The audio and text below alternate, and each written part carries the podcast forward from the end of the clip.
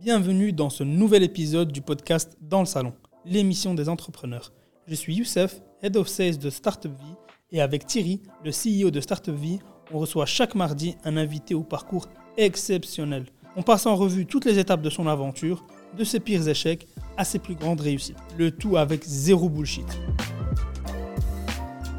Nouvel épisode de Dans le Salon avec Thomas et Boris de Beanfluence, vraiment un duo incroyable. Les mecs, ils ont pas 30 ans, ils ont une boîte qui fait plus de 3 millions de chiffres euh, d'affaires. C'est les rois de l'influence, pas l'influence de Dubaï, l'influence où ils aident la commission à toucher les jeunes avec des influenceurs. C'est vraiment très chouette dans l'épisode pour nous de voir bah, ce duo si complémentaire, comme ça raconter comment ils ont réussi ce qu'ils ont fait avec euh, peu de choses en fait au début et que maintenant c'est un secteur qu'ils maîtrisent à être quasi le leader euh, en Belgique. Bon épisode.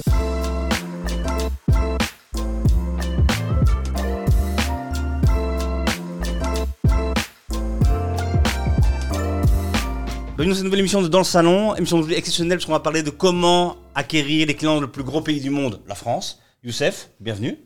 Merci à toi, on est très très content. Je sens que l'épisode va être dingue. On a deux invités exceptionnels, ça va être cool. Exactement, deux fondateurs de Beanfluence ici, Boris et Thomas. Salut, bienvenue. Hello, hello, merci de nous avoir. Merci. Vous êtes en plus nos voisins. Ouais, carrément. Oui. C'est pas le premier critère pour vous avoir aujourd'hui. C'est le premier. pas du tout, pas du tout. Très demandé et tout. Euh, euh, Youssef, cette phrase que tu dis au début de chaque émission? L'épisode Ça- va être dingue, Ouais, mais je dis mais tout je le le dis pas tout le temps. Je le dis pas tout le temps. Quand les invités sont hyper bons dans la discussion avant, malheureusement ceux qui vont aller vérifier Ouais. comprendront que Ouais, ouais, ouais. voilà. C'est pas toujours. euh, Je le dis quand je le sens et là je le sens. Il je faut rester sincère, quoi. Ça, c'est beau. Thomas, Boris. On va évidemment parler de Beanfluence, cette super boîte. Je fais une intro avant, j'explique ce que c'est. Donc là, on est déjà, on est déjà réglé. Euh, vous connaissez depuis combien de temps? Putain, on se connaît depuis euh, ans, ça 2016. Donc ouais, 7 ans là. Vous vous êtes connus via les études et l'idée du business, via la même idée. Qui a eu l'idée, ce business? C'est Boris qui a eu l'idée. Ça fait pas plaisir, plaisir. C'est Boris qui a eu l'idée. l'idée- L'idée originale, qui en fait n'est pas l'idée d'aujourd'hui, mais l'idée originale pour une boîte, c'est Boris. Et on s'est rencontrés via, euh, ben, à l'époque, notre troisième cofondateur, Quentin. Euh, Boris et moi, on ne se connaissait pas avant, euh, avant Bean. Euh, Et on a été mis en relation via Quentin, alors qu'on est- on faisait euh, tous les deux Solvay, on était tous les deux euh, On baptisés. pas dans la même euh, année. mais pas dans la même année. Euh, c'est le plus vieux des deux. Moi, je suis euh, Ça se le- voit. le jeune fou. Donc, euh, bonne excuse pour moi. Ouais. Euh, et on s'est euh, rencontrés comme ça autour de l'idée. Et c'est quoi la première idée? Bah, C'était créer genre de la communication donc sur les réseaux sociaux à travers Monsieur et Madame tout le monde. Donc on parlait pas encore de créateurs de contenu, etc. C'était vraiment les débuts de la nano-influence, mais on savait même pas vraiment qu'on voulait faire ça. Euh, et la toute, toute, toute première idée, c'était de mettre des filtres sur les photos de profil avec des logos de marque. Et de dire, euh, et de dire voilà, euh, je change ma photo Facebook, je mets un filtre Spotify euh, de moi avec euh, mes écouteurs euh, sur ma nouvelle photo de profil. En fait, ça crée de la visibilité. euh, On peut le dire Horrible idée. Horrible Nul. idée. Nul. Nul. Nul. Mais on a, on a- c'est pour ça qu'on a, on a vite bifurqué. En fait, à, à l'époque, on, voulait tester plusieurs euh, approches différentes, vu que bah, c'était un peu le début et on, Mm. on avait des idées, mais on savait pas trop dans la pratique ce que ça allait donner. Donc, on avait cette idée de filtre, et puis on avait aussi cette idée de. D'ailleurs, je sais même pas si on les avait utilisés les filtres euh, durant la, la campagne Médecins sans. On avait essayé, on avait développé une app, l'app avait craché et tout. Euh. Pour un client, ça devait être. euh, Médecins sans frontières. Ouais, Médecins Oh, sans beau. frontières. Ouais. Moi, on je a- produis mes beaux, beaux clients. Ouais, franchement, non, Ouais. très beau client. Ouais. Euh, client euh, assez, assez psychopathe pour nous faire confiance, alors qu'on avait euh, une présentation dégueulasse et des hypothèses euh, qui tenaient à peine debout. Euh, mais qui nous a fait confiance. En fait, c'est c'est ce qui nous a forcé à rentrer dans la nano-influence. C'est que cette idée de filtre qu'on avait vendu à Médecins sans frontières à travers une app qu'on avait développée nous-mêmes et qui a tenu genre une minute après le début de la campagne, on s'est dit, mais on peut pas foirer la campagne auprès Oui. de, de MSF. Oui. Comment on va faire? On va juste demander aux gens, on abandonne les filtres, on leur demande de créer des publications Facebook pour Médecins sans frontières. Attends, c'est une vraie histoire, ça. C'est vraiment un, c'est un bug technique Oui, oui, que ça, concept Ouais, Oui, mais d'ailleurs, c'était, ça a été très problématique parce qu'on avait, il fallait qu'on trouve 100 personnes euh, et on n'avait qu'une semaine pour qu'ils fassent tous leurs publications en une semaine. Donc c'était très short niveau timing. Et donc, on avait déjà préalablement trouvé euh, plus d'une centaine de personnes pour faire euh, les publications. Et tout ce qu'on leur avait demandé, c'est le jour J de vous connecter à l'application et de faire filtre, vos quoi. publications. de mettre Ouais. le filtre. Et le jour J, il n'y a rien qui a marché, évidemment. euh, L'application qui buguait euh, à fond la caisse. Euh, et donc on a essayé de résoudre les bugs, mais euh, l'informaticien nous a dit oui mais non ça c'est un bug, ça va prendre euh, 3, 4, 5 jours à la résoudre. Donc on s'est Ouais. dit bah ça sert à rien, là on n'a Ouais. plus le temps, on n'a qu'une semaine. Et donc on a dit bah on abandonne l'app, on demande juste aux gens de, de parler de Médecins sans frontières et de- du sujet de, de, de l'époque et d'en parler sur euh, leur Facebook, puisque c'était Facebook à l'époque euh, Ouais. le réseau principal. À l'époque, quoi. C'est- C'était Ah, comment Non, ça à l'époque, Ouais, 2017. Ouais, 2017, 2017, on a viré le, le développeur, genre jour 1. et, et après, on a passé une semaine dans, euh, sur le campus de l'ULB à euh, aller demander à nos potes, nos potes de potes, des inconnus euh, sur Paul Léger, de euh, si vous voulez bien parler de Médecins sans frontières en échange de 5 euros. Euh, et de créer une publication Facebook et on y est arrivé. Oui, parce que les 100 premières personnes dont on avait demandé de se connecter à l'app, une fois qu'ils ont essayé 3, 4, 5 fois de télécharger l'app, ils nous détestaient. Ouais, vous Donc parlez c'était quoi. hors de question Ouais, pour de eux de continuer de faire ce qu'on leur a demandé. Donc il fallait trouver 100 nouvelles personnes. Et donc c'est là qu'on a commencé. Très très bon ça. Et quand ce bug arrive, euh, vous vous rappelez comment vous étiez euh, C'était horrible. En fait, on, on était tous les trois, on s'était mis, euh, en- on s'était appelé et on se disait mais putain c'est infernal, genre l'app marche pas concrètement, donc on essaye d'appeler le dev. Le dev en fait il nous répond, il dit mais les gars moi je suis en vacances. Donc, euh, mais il- on voulait à la base on voulait l'associer au projet, on voulait être Ouais. quatre cofondateurs, Ouais. dont un tech vu que tout reposait sur l'app. Ouais. Donc le quatrième cofondateur en devenir qui nous dit bah, je suis en vacances en fait euh, je m'en fiche que ça Ouais. marche pas je veux profiter de mes vagues donc on le vire et on se dit bon bah voilà il y a plus de dev donc euh, il y a pas d'app il y a plus de dev comment on fait? On y va à la mano et, et voilà quoi mais c'était infernal on s'est dit ok c'est raté genre euh, On n'a pas trop Euh, réfléchi sur le moment. On s'est juste dit il faut qu'on trouve une solution et on Yes. l'attend, tu vois. Yes. Et puis on était dans le rush euh, pendant la, sem- pendant, pendant la semaine à, à marcher sur tout le campus de l'ULB pour trouver 100 Ouais. étudiants, tu vois. Et êtes tous les deux comme ça, un peu fonceurs Ou il y en a un, peu flag... un qui a vu ses calmement, l'autre qui a vu tout casser Tu vois comment? Moi j'ai voulu tout casser mais comme d'hab comme d'hab non Boris est beaucoup plus posé que, que moi Et persévérant aussi, parce que je me rappelle persévérant une fois, parce que c'est vrai que c'est vrai que Ça balance Ça balance Voilà, ça règle ses comptes. je me fais allumer direct non mais à l'époque, moi je parle de cette anecdote. Mais je me suis dit, à l'époque, à l'époque, à l'époque. Voilà, à l'époque, je me souviens que quand on avait réussi à retrouver déjà 50-60 personnes, on était tout fou. Parce que si C'est trop bien, on a réussi, euh, euh, les 100 premières personnes n'ont pas, ont pas voulu faire le truc, on a retrouvé 50-60 personnes, c'était trop bien. Et donc euh, Thomas et Quentin, ils étaient déjà là en mode, bon, euh, on va déjà se prendre un petit verre tranquillou pour célébrer tout ça. Et moi j'étais là, non les gars, il reste encore 40 personnes, euh, il faut y aller, hein, on n'a Les pas le temps. là. priorités. ah mais Et tu voilà. connais il y avait il y avait TD le soir Eh, Ouais, toute priorité, quoi. Il y avait d'autres priorités aussi à ce Le moment-là. bluff, pas en vacances, mais toi, l'été des Non, non, mais il y avait d'autres priorités. euh, on était encore étudiants, faut pas l'oublier. Moi, j'étais euh, très impliqué dans le cercle, euh, Salvé. Donc voilà, ça restait qu'un projet, une première ça. campagne. On savait pas Yes. où on allait avec ça. Et vous connaissez pas comment vous comment ça marche? Raconte-nous pour des, des étudiants qui sont euh, à l'UNIF aussi, qui sont en haute école. euh, parce que l'entrepreneuriat, c'est fort, quoi. C'est parti, ça marche sur plusieurs années, sur machin. Ouais. Euh, souvent, on entend, on se connaissait depuis qu'on était petit, blabla, tu vois, l'histoire de. euh, C'est compliqué. Hein. Moi, je, je, je sais pas si forcément euh, les amis sont toujours la meilleure personne avec qui lancer des business. Évidemment, c'est la chose à laquelle on pense en premier parce qu'on se dit Ouais. bah voilà, je connais bien telle personne, c'est chouette, etc. Bah, après, c'est vrai que quand on lance un business, euh, bah, c'est compliqué parce que ça peut très bien fonctionner comme ça ne peut pas bien fonctionner. Euh, je pense que c'est pas parce qu'on est que ça marche bien dans l'amitié avec quelqu'un que ça va forcément tra- bien, bien marcher sur le côté travail. Donc ça, c'est un test à faire. Et donc, si vous faites un test avec des gens avec lesquels vous êtes amis, bah, il y a le risque que ça fonctionne comme le risque que ça fonctionne pas. Et si ça fonctionne pas, ben il faut que vous soyez tous les deux, à- vous ayez chacun assez de recul que pour vous dire que si ça fonctionne pas, on garde l'amitié sans, euh, sans casser le côté. euh, Enfin, on Mm. garde l'amitié et on casse le travail, mais c'est compliqué à faire. hein. Ça marche jamais. Voilà. Non, ça marche jamais. Et puis nous, ça a été notre plus grande force de pas se connaître avant. Parce que, euh, alors évidemment, y a, on a énormément de points en commun euh, bah, qu'on a découvert euh, l'un chez l'autre et c'est pour ça que ça marche encore hyper bien aujourd'hui. Mais le fait de ne pas se connaître, il n'y avait aucun historique entre nous. Donc on a toujours été très direct l'un envers l'autre. Euh, on a tout de suite pu jauger les forces et les faiblesses de l'autre dans le contexte du projet Et d'une manière et, objective. et aussi, d'une manière objective, vu qu'il n'y a pas d'historique. Et, euh, et c'est ça qui nous a permis après de dire, ok, ben toi tu es fort là-dedans, moi je suis fort là-dedans, let's go, on, se tient responsable. Et au pire, si ça marche pas, ben on se serre la main et on risque pas de perdre une, une amitié, donc on s'est Ouais. toujours dit les choses. Et, et encore aujourd'hui, et maintenant, bah, évidemment qu'on est amis, genre c'est euh, peut-être la troisième personne au monde que je vois le plus souvent et à qui je parle le plus. Euh, Troisième, c'est. bah, et top 3 quand même. hein. Ok. La famille, euh, la Voilà. Et, euh, et, et ça nous a vraiment aidé en fait à être hyper carré sur le Mm. projet et lui et moi. Et c'est quoi la grande force de Boris? Bah, c'est euh, son esprit cartésien et sa manière de, de réfléchir, de planifier, de se dire ok, mais si ça, ça va comme ça, quels sont les scénarios A, B, C, D?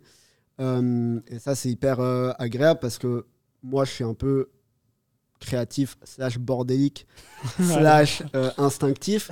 Euh, et ça, c'est ses avantages évidemment, mais c'est aussi ses inconvénients. Mm. Et, euh, et voilà, je Et pense sa que faiblesse est- bah, c'est ce côté un peu plus réservé, un peu moins prise de risque, euh, un peu moins grande gueule. Et euh, je trouve que c'est un truc qu'on dit pas assez en entrepreneuriat, mais avoir une grande gueule, c'est un avantage de ouf.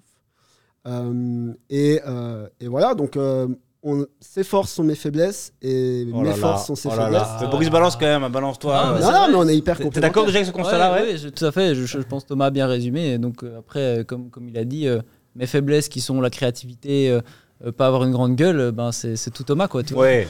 C'est- tout cas, pour la grande gueule, on est à l'aise. quoi. Euh, Bien, sûr. on a compris. Donc euh, ouais, c'est vraiment, euh, Ouais. on, est, on est vraiment opposés à ce niveau-là. Donc euh, c'est Mm, mm. très complémentaire. Quoi.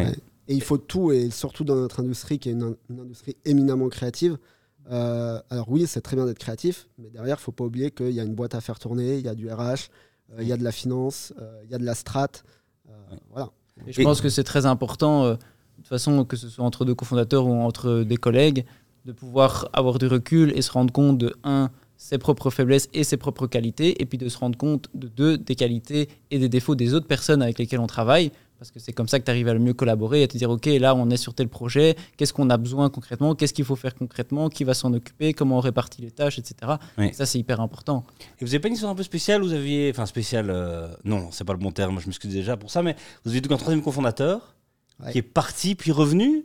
Ou revenu puis parti? Ouais, ah, finesse, Un tu nous Sujet plus euh, compliqué. Sujet plus tu nous compliqué. mets ça dans- a bien direct résumé. le sujet, euh, on tu a vas nous mettre dans la, collaboration, mais... euh, En gros, ouais.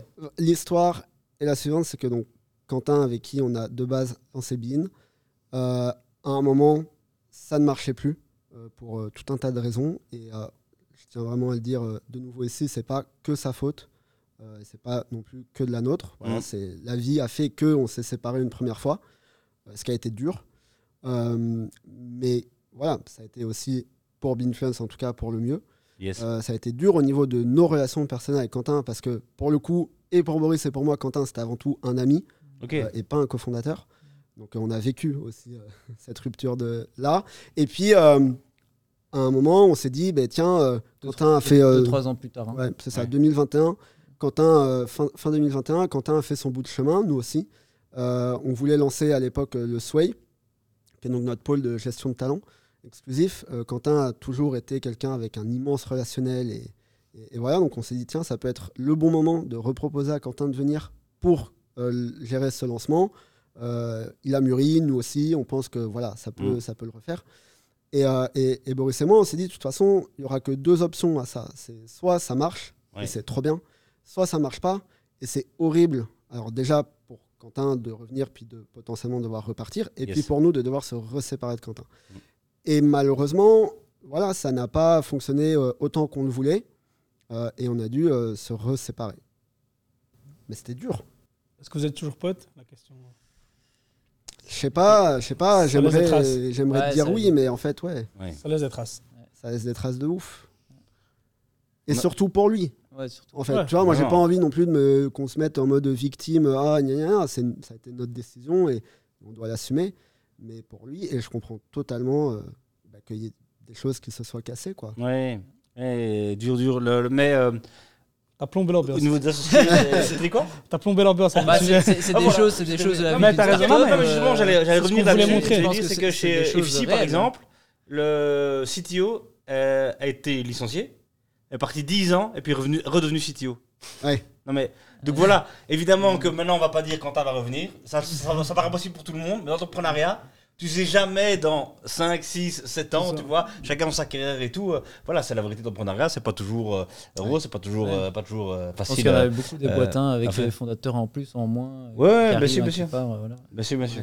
Moi, je voulais euh, parler du début du sais Ouais, d'accord. Ouais, vas-y, vas-y. Si si t'as pas autre chose, on y va, on va là-dessus. J'ai plein, Donc- plein de choses. Mais... J'avais, euh, j'avais justement, donc on parle de Médecins sans frontières, l'épisode est dingue. Est-ce que déjà ils, ils ont appris l'histoire ou ils l'ont Ouais, Sur le pas moment. avec, non, avec- Non, non, ça, avec c'est les, enfant, c'est- non. c'est les coulisses. euh, de- on voilà. peut vraiment vous avoir avec deux réponses, de, tu vois, de vous avoir dans une interview séparée. Euh, Thomas, non, mais euh, non, non, Boris, ici, on avait. Ouais, peut-être pas clair. mais- Non, L'histoire de l'âme, Non. évidemment qu'ils l'ont qu'ils l'ont appris parce que c'est ce qu'on leur avait vendu et Oui. c'est pas ce qu'on a délivré. Ouais. Donc à un moment, on pouvait pas se cacher. C'est pas certain, hein, ça. Là Le truc du filtre. C'était le résultat, Non, c'était on pas n'a fait l'app. ça. Ouais, peut-être, je sais plus. Mais ils ont été très Mais cool. ils ont été, ouais, parce que on leur avait, on- nous on avait été cash avec eux, on leur avait dit c'est un test, on n'a jamais fait ça. Ouais. Euh, voilà, euh, moi je faisais mon mémoire à l'époque là-dessus, donc on pense que théoriquement bah, on devrait arriver à des très bons résultats, mais c'est Ouais. un test, tu vois. Ouais. Et donc ils n'ont pas été très regardants sur euh, alors la pratique, est-ce qu'on met un filtre, pas le filtre? Le concept c'était juste on utilise des, des- des monsieur, madame, tout le monde, des nano-influenceurs, Ouais. et, et on leur demande de, de parler Médecins sans frontières sur Facebook. Ouais. Ça c'était la trame principale. Ouais. Et après, on est arrivé avec nos résultats et euh, c'est là qu'on a vu qu'ils étaient, ils étaient dingues. Quoi. Le, le manager nous a dit euh, J'ai jamais vu ça. euh. Les résultats, tu veux dire d'impression qu'il fallait la, portée de. L'impact de la campagne. Il faut savoir que donc, MSF, déjà, ils ont été assez dingues pour nous filer un petit budget. Euh, déjà, pour qu'on fasse bien le test, nous, on était prêts à le faire limite gratuitement. Évidemment. Euh, mais ils Sur ont des dit non. études, tu fais ton truc. Évidemment, euh, euh, on sortait ouais. même pas des études, on était Ouais, aux études. Ah ouais Ah oui, oui, c'est ça. Donc ils nous filent un petit budget, mais ils n'avaient pas mettre 100% de leur investissement sur nous, bien évidemment. Donc ils avaient leur campagne traditionnelle, télé, etc.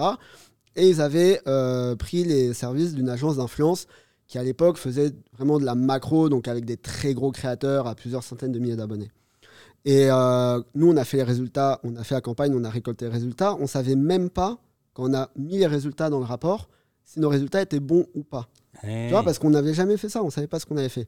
Et en fait, le, le- le digital manager de l'époque, Thibaut, avec qui on est toujours en contact et qui qui est plus chez MSF maintenant, mais qui est, toujours un ami, euh, il avait mis un tableau comparatif entre la campagne traditionnelle, la campagne avec l'agence d'influence classique et notre campagne à nous.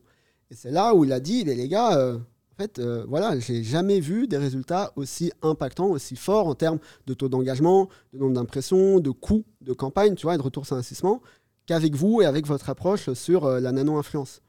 Et nous, c'est ce qui nous a ouvert les yeux en se disant, alors déjà, on a réussi à gérer une campagne avec tous ces problèmes, on l'a géré, on l'a délivré, Oui. et au-delà de la délivrer, on a rapporté des résultats de dingue à notre client. Et donc, ça a validé tout un tas d'hypothèses qu'on avait de se dire, bah ouais, la nano, ça marche, euh, et, euh, et ça peut euh, vraiment créer de l'impact pour, euh, pour les annonceurs. Quoi.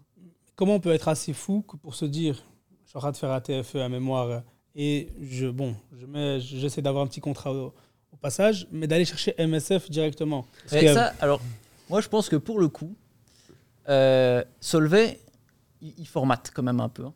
Euh, alors, on peut dire qu'on est un peu arrogant, tout ça. Non, ça, ça pourrait se dire. Voilà, ouais. ça pourrait se dire. Pas vous deux, Agence Solvay, quoi. Eh oui, Évidemment. en général. Ouais, en ouais, général. non, mais qui est Nous, on est l'exception. Voilà, moi, moi, personnellement, ce que je trouve l'avantage de ça, c'est que moi personnellement, quand je vois moi qui rentre, enfin qui sort du secondaire et qui rentre à l'université, et moi qui sors de l'université, peux autant vous dire que la confiance en moi, elle est passée de là à là. quoi.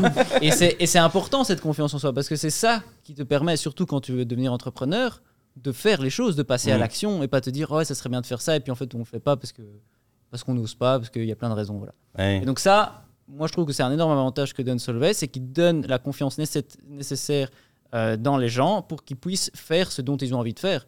Et Mm. puis évidemment, il y a toujours le risque que ça fonctionne pas, mais ça c'est le jeu. Mais après, donc la confiance c'est très important parce que c'est ce qui nous a permis d'aller contacter des boîtes.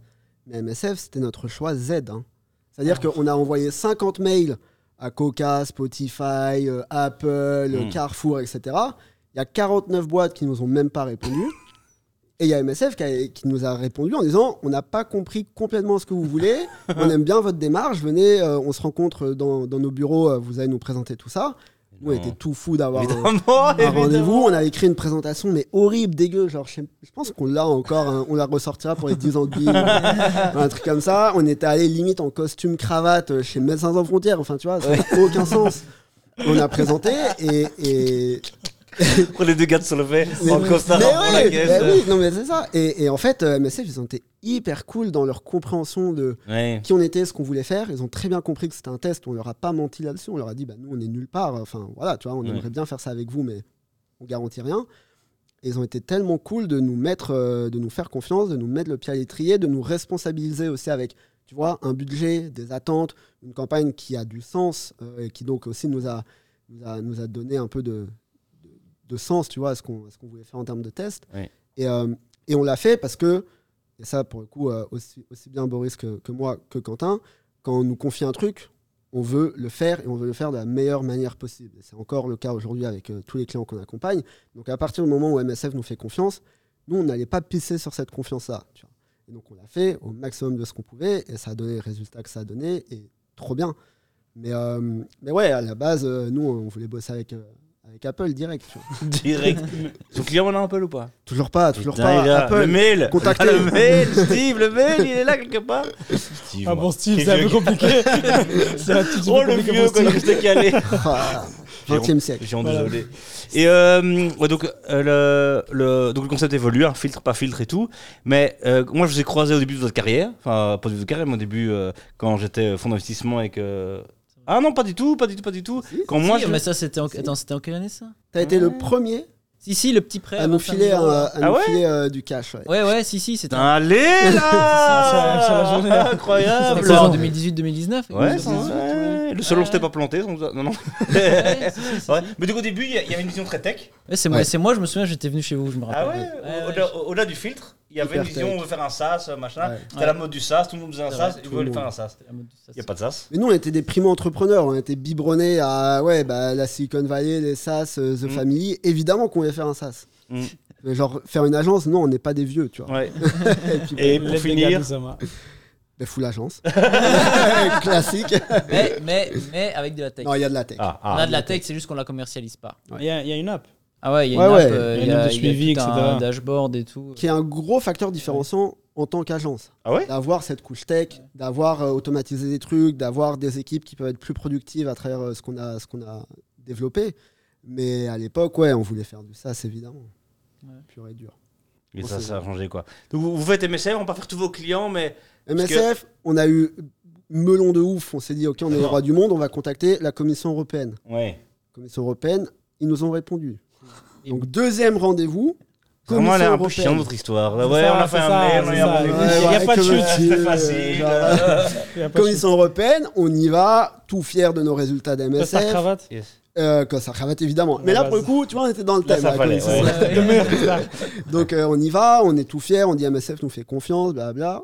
Et à la Commission européenne, franchement, ils kiffent, ils disent, OK, euh, trop bien, nous, on a une campagne, donc été 2017, euh, pour euh, la jeunesse en Europe. Justement, on aimerait savoir ce que les jeunes attendent de l'Europe d'ici à 2030. Et faire une campagne sur les réseaux. C'est nous, dedans. tu vois, évidemment, let's go. Ouais. On est en plein On dedans. maîtrise le campus de l'ULB, euh, vas-y Voilà, quoi. On On le est. campus de l'ULB. On- Pas que le campus Pas, de l'ULB. pas que le campus de l'ULB, et là, la Plusieurs Commission campus européenne. d'Europe. Oui, oui, monsieur. Oh oui, non, non, mais bien Ah, sûr, bien sûr. La Mais la vérité, c'est que derrière, à l'époque, vous gériez que le campus de l'ULB, c'est qu'on avait que l'ULB, on a fait Ouais. qu'une campagne avec Ouais, c'est ça, 100 ça. potes Ouais. et potes de potes. La Commission européenne, nous, on s'attendait à ce qu'ils nous disent, OK, la Belgique. Ils nous disent, OK, bah, trop bien, mais nous, la campagne, étant la Commission, c'est dans six pays différents. Est-ce que vous pouvez gérer ça? On se regarde, on se dit, bah, évidemment qu'on peut gérer ça. Classique, tu vois. On sort de là, on dit, on est des dingues. Genre, pourquoi on a dit oui? Genre, on a. Enfin, voilà. Et en fait, on s'est démerdé, encore une fois, sûrement notre esprit entrepreneurial pour le coup, on s'est démerdé, on s'est dit, bon, en fait, on va trouver soit des potes, soit des potes de potes dans chaque pays de la campagne, donc Espagne, Italie, Portugal, Allemagne, euh, Pays-Bas, Belgique, et on va les transformer en country manager de Binfluence, et eux vont gérer pour leur pays, genre ben, le nombre de, de- de nano-influenceurs qu'on doit trouver, ils vont faire la campagne, etc. Ils allaient faire comme nous avec Médecins sans frontières, mais dans leur pays. Et en fait, on devait trouver 500 personnes dans les six pays. On l'a fait tout l'été, on n'a pas dormi. euh, et on a délivré la campagne. Les résultats étaient ouf. La Commission européenne était trop contente. Et à partir de là, on s'est dit, bah, vas-y, let's go, on est Binfluence, euh, on est partout en Europe, etc. Et puis, évidemment, évidemment que ça s'est pas fait comme ça et on a dû, on a dû fermer parce que bah, gérer 12 personnes alors qu'on a deux projets, c'est pas possible. Mais, euh, mais ça nous a vraiment aussi donné cette confiance en ce qu'on pouvait délivrer Yes. cette confiance en comment qu'on pouvait convaincre des gens euh, de bosser pour nous euh, et de, surtout de convaincre des clients du calibre de MSF et de la Commission européenne avec des résultats dont ils sont contents. Ce qui est incroyable, c'est qu'il y a quand même peu de boîtes qui ont ça comme premier client. Après, ça doit t'ouvrir des portes de, de. En plus, la confiance que t'apportes toi, Ben, les, les noms, c'est quand même. ouais, euh, c'est sûr que quand tu as MSF et la Commission européenne comme, euh, comme client, bien, euh, quoi. ça- les rendez-vous se font beaucoup plus facilement. Après, tu vois, on a quand même passé. euh, faut pas oublier qu'on était encore aux études, que pour nous c'était encore un peu un projet. Euh, qu'on n'était pas sûr de ce qu'on voulait en faire, euh, que euh, voilà, moi je préférais passer mes nuits au TD plutôt que, que de bosser euh, sur le projet. Et donc en fait, pendant, pendant un an, après ces deux gros premiers contrats, on a un peu zigzagué, à faire euh, des petits contrats, avoir, euh, voilà, à se prendre des noms. Pendant deux à- ans, ça a été un peu de- du testing aussi, de comment euh, continuer d'améliorer les résultats, comment optimiser tout ce qu'on faisait. Parce qu'évidemment, euh, les campagnes qu'on a gérées, euh, si tu devais compter le nombre d'heures euh, qu'on a passé et qu'on devait facturer à l'heure, euh, Ouais, voilà. ça marchait pas quoi. comprendre Voilà, l'industrie dans laquelle on, Ouais. on rentrait aussi. Nous, on n'avait aucune notion de marketing à part le cours à Solvay qui, qui vaut ce qu'il vaut. Je ne vais pas me fâcher avec mon alma mater. Euh, mais, euh, mais voilà, donc on a dû apprendre les cycles de vente, comment vendre, à qui vendre, à qui parler, quoi dire, etc.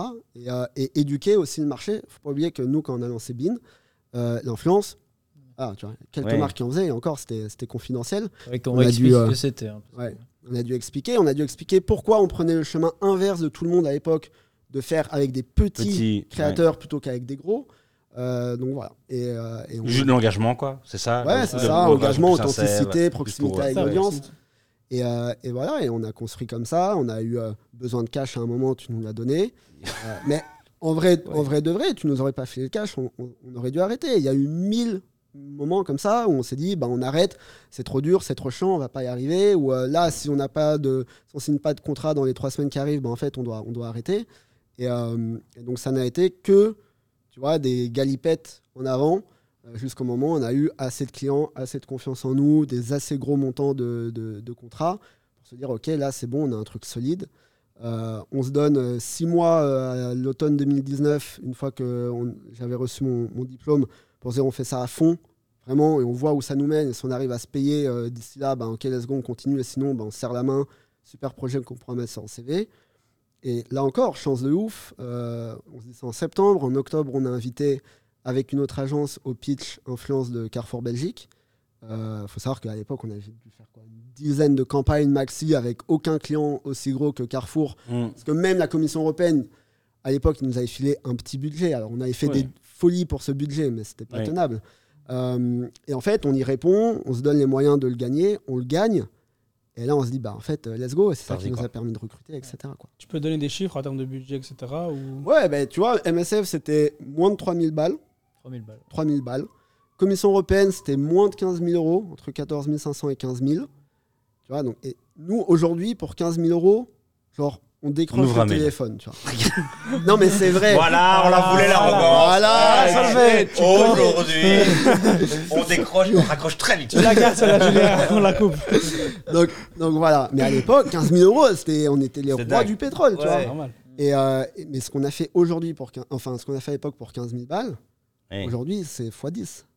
Mais bon, c'est pas grave, tu vois, C'est comme ça, c'est le début. Ouais. Donc voilà, et, et, euh, et, euh, Carrefour, quand on a, quand on a appris qu'on gagnait, c'était un peu moins de 100 000 euros. Et donc, nous, c'était Ouais. la lune. Et, on s'est dit, OK, bah, pour 100 000 balles, là, tu vois, on peut, un, se payer, deux, recruter.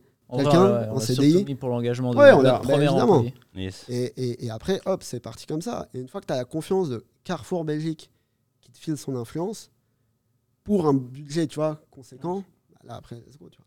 Yes, let's go. Mais on, va parler de. Le... On vous a aussi invité parce que vous êtes lancé en France, vous développez là, et on a envie de savoir un peu comment on attaque la France euh, d'ici, mais un, un peu là-bas.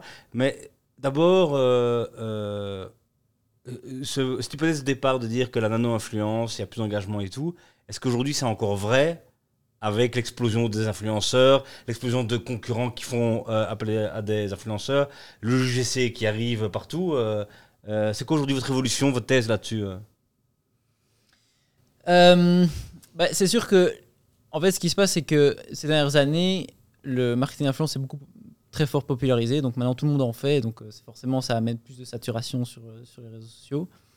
Euh, et ce qui s'est passé, c'est que du coup, ces dernières années, les créateurs de contenu demandent des tarifs de plus en plus élevés parce qu'ils se sont rendus compte de leur valeur. Parce que savoir à Yes. l'époque, euh, les nanos, euh, je je sais plus combien on les payait, mais, mais pas grand chose, quoi. Vraiment pas grand chose. Donc aujourd'hui, les nano-influenceurs restent plus proches de leur communauté, plus authentiques, avec plus d'engagement, mais le rapport entre ce que tu investis et ce que ça rapporte, c'est un peu plus équilibré avec des micros, macro ou méga influenceurs. Oui. Et donc maintenant, la question de savoir est-ce que je dois prendre tout le temps du nano, bah, c'est pas toujours le cas. Euh, ça va du coup maintenant dépendre des objectifs du client, euh, de quel public cible tu veux toucher. Est-ce que c'est un public très local, plutôt national, international? Euh, Est-ce que c'est un objectif de conversion, d'engagement, de visibilité? Enfin voilà, ça dépend de tout un tas de critères. Euh, avant, c'était du nano, quoi qu'il arrive. C'était à chaque fois le plus efficace parce Ouais. que pas cher Ouais. euh, et, et très efficace. Mais par contre, évidemment, ça demandait beaucoup de management parce que au lieu de prendre un ou deux ou trois gros euh, influenceurs, tu prends 100, 200, 300, 400 personnes Ouais. pour pouvoir gérer tout ça derrière. Yes. Euh, et nous, comme on a pris l'habitude de gérer ce volume-là de personnes, après, quand on a dû faire des- de la macro ou du, des mégas, euh, c'était facile. c'est facile. Ok. Donc, toi, donc maintenant, on fait tout le scope, quoi. Ouais, Là, on on, fait fait, tout, ouais. on fait tout le scope. Euh, nous, on est parti d'un postulat extrême parce qu'on n'avait pas le choix. C'était la nano, c'est les meilleurs, Oui. ce qui est- était vrai à l'époque, mais c'est surtout que nous, on connaissait aucun créateur. Donc, euh, les nanos, c'était les seules personnes à qui on pouvait parler. C'est meilleurs et les seuls qu'on peut contacter aussi. Ouais, mais oui, mais Ouais. factuellement, oui. Ouais. Et, et en fait, après, on s'est rendu compte que euh, bah, l'influence, euh, ce n'est pas des extrêmes, c'est que de la subtilité. Et comme le dit Boris, en fonction des objectifs du client, de la nature de son produit ou de son service, etc., bah, des fois, il vaut mieux travailler avec quelqu'un qui a 3 millions d'abonnés que quelqu'un qui en a 3000. Mm. Mais, euh, mais voilà. Et vous avez pu créer votre truc là-dedans. Et là, maintenant, la, la nouvelle mode, c'est les UGC. Ouais. Où là, je paye quelqu'un qui va faire semblant que je suis un, un- un citoyen lambda qui teste une application. hein. Est-ce que ça, ça ravage non-influence? Ça marche aussi? Vous voyez ça comment? Vous travaillez aussi ces formats-là? Faut savoir que. Alors, est-ce qu'on les travaille? Peut-être. ça, reste, ça reste pour l'instant confidentiel. Euh, mais il faut savoir que l'UGC n'est pas égal à influence. Et ça, c'est très important de le comprendre. C'est que l'UGC aujourd'hui, c'est quelqu'un qui va créer un contenu Oui. et qui ne va pas le publier On va sur le ses pousser, réseaux. quoi. Tout à fait. Alors que tout le but de l'influence, Oui. c'est de créer un contenu que tu vas pousser à ta communauté et Oui, parce oui. que ta communauté te fait confiance, eh bien, Oui. va y avoir de l'impact. Donc en fait, c'est en complément. Voilà. Oui. C'est deux choses qui doivent être travaillées en parallèle. Aujourd'hui, les marques, est-ce qu'elles veulent encore l'influenceur ou est-ce qu'elles veulent Ouais. tout l'UGC parce que c'est la mode de C'est l'UGC pas la même chose. Pas la même chose. C'est d'accord. objectifs, c'est pas Ouais, le même, ok. Ce que les marques vont vouloir de plus en plus, c'est au lieu d'avoir leur vidéo de 6 secondes créée par leur agence euh, créa, ils vont vouloir remplacer ça par un contenu UGC qui va être plus authentique, plus créatif, etc. Et ça, ça sera toujours associé à une campagne d'influence organique, à euh, de l'affichage, etc. Justement, on sent que maintenant, sur les gros influenceurs, il y a vraiment une grosse saturation. Euh, bah, ils ont abusé aussi euh, pour, euh, pour certains. Euh, comment est-ce que tu vois l'évolution? Est-ce que maintenant, c'est toujours intéressant? Parce qu'à un moment donné, on disait même, ça sert plus à rien d'aller chez les gros. Ils tapaient 3-4 pubs par jour, donc c'était c'était abusé. On prend le cliché de la télé-réalité aussi, hein, mais, Ouais. mais voilà. Euh, est-ce que maintenant, tu penses que les gros, ça reste intéressant quand même d'y aller Ou euh, Bah oui, en, en fait, Oui. il y a- il y, a de tout. C'est une question de une qualité. C'est comme dans, dans tout. Tu as, des t'as des très bons créateurs de contenu, puis tu as des créateurs de contenu avec des moins bons résultats. Donc ça devient un peu compliqué de les différencier. Mais donc justement, il faut un peu analyser les profils de chacun pour savoir euh, lesquels sont euh, plus pertinents, moins pertinents, plus efficaces, moins efficaces. Euh, et comme tu disais, en fait, il y en a qui abusent et qui acceptent tout type de partenariat et qui donc en fait euh, se transforment en panneaux publicitaires. Et donc là, forcément, bah, tu perds de crédibilité, tu perds de l'authenticité, et donc tu perds de l'impact. Mm. Euh, mais par contre, tu as d'autres personnes qui restent vraiment fidèles à leur contenu, à leur centre d'intérêt et qui matchent leur collaboration avec ce qui leur correspond. Euh, et donc à ce moment-là, ben, ça reste tout à fait pertinent, l'audience le comprend tout à fait, et donc tu gardes ta crédibilité, ton authenticité et donc ton impact. Mais ça, c'est quel que soit le nombre d'abonnés. Genre, il y a des créateurs qui ont 10 000 abonnés et qui font trop de pubs. Tu vois, qui Ouais. font trop de collabs. À l'inverse, il y a des créateurs qui ont 3 millions d'abonnés et qui font pas trop de collabs. Et à chaque fois qu'ils font une collab, mais ça te tabasse les résultats. Mm. Et aujourd'hui, genre, si- si tu as le budget pour te payer l'ENA situation euh, et que ta campagne, ta marque et tout correspond à l'univers créatif de l'ENA, mais go, tu vois, parce que tu, Ouais. vas, tu vas avoir un, un de malade mental. elle en fait pas beaucoup, elle a pas saigné son. Elle en fait beaucoup, mais elle en fait toujours de manière hyper authentique et des, des partenariats qui lui correspondent. Et, et- et donc, le nombre d'abonnés, en fait, il faut plus le prendre en compte, mais ça, veut, ça vaut pour tous les facteurs. C'est-à-dire que des fois, il vaut mieux travailler avec des petits que des gros, mais des fois, il vaut mieux travailler avec des gros que des petits. Euh, Et ça, ça dépend vraiment de euh, ben voilà, ta campagne, ton objectif, ton budget, les résultats du créateur, euh, sa proximité avec sa communauté, etc. Et pourquoi vous avez. Donc, euh, euh, donc tu dis, euh, il y a des petits crânes trop et tout, donc il y a une éducation à faire à un moment, créer de contenu, dire, mais ne tue pas ton branding en faisant comme ça. C'est pour ça que vous avez créé votre crew. euh, Pourquoi vous avez créé ça? Pas déjà assez de travail à faire que de manager une équipe de 5 personnes euh, Mais en fait, c'était des demandes qu'on avait euh, spontanément de, des créateurs avec lesquels on travaille, vu qu'on Ouais. travaille avec des milliers de créateurs en Belgique, France et dans d'autres pays. Et on avait des créateurs qui nous disaient Mais les gars, est-ce que vous ne voulez pas euh, gérer euh, ma carrière, euh, gérer tout cet aspect euh, business, management? Moi, j'aime bien m'occuper de mes réseaux sociaux, c'est ma passion, mais tout le reste là, ça, ça, ça, ça me plaît pas trop. quoi. Aujourd'hui, donc nous, on s'est dit, bah go, euh, c'est- ça match parfaitement. Euh, nous, c'est exactement ce qu'on pourrait vous apporter, euh, le côté business, management, euh, quel tarif tu peux demander, euh, euh, etc., etc. Et donc, euh, c'est hyper avantageux pour les créateurs de contenu parce que du coup, ils peuvent se concentrer sur ce qu'ils aiment faire, c'est-à-dire gérer leurs réseaux sociaux. Et nous, on s'occupe de tout le reste, de l'admin, de la finance, du- de, de- de négocier leur, leur contrat euh, pour eux, Contre. euh, etc. bah, Contre contre un partage, euh, un partage des revenus, mais commission sur chaque. euh, sur De, de... eh, ça te regarde. Évidemment, tu nous regardes. Euh, mais en fait, aujourd'hui, être créateur de contenu, c'est un métier. Mhm. Tu vois, il y a plein de gens qui ne le comprennent pas encore. Mais quand on parle d'admin, de finance, de, de, de- compta et tout, c'est-à-dire qu'il y a des créateurs, ils sont obligés d'avoir des entreprises, des sociétés, ils sont obligés d'avoir un comptable, ils sont obligés de pouvoir déclarer leur TVA et leurs revenus, etc. Et ils sont obligés, parce qu'ils veulent en vivre ou parce qu'ils en vivent déjà, de bien négocier leurs tarifs, de ne pas accepter n'importe quoi. Et l'influence, ça reste une jungle. Aujourd'hui, même si ça tend à se professionnaliser, à structurer, ça reste une jungle.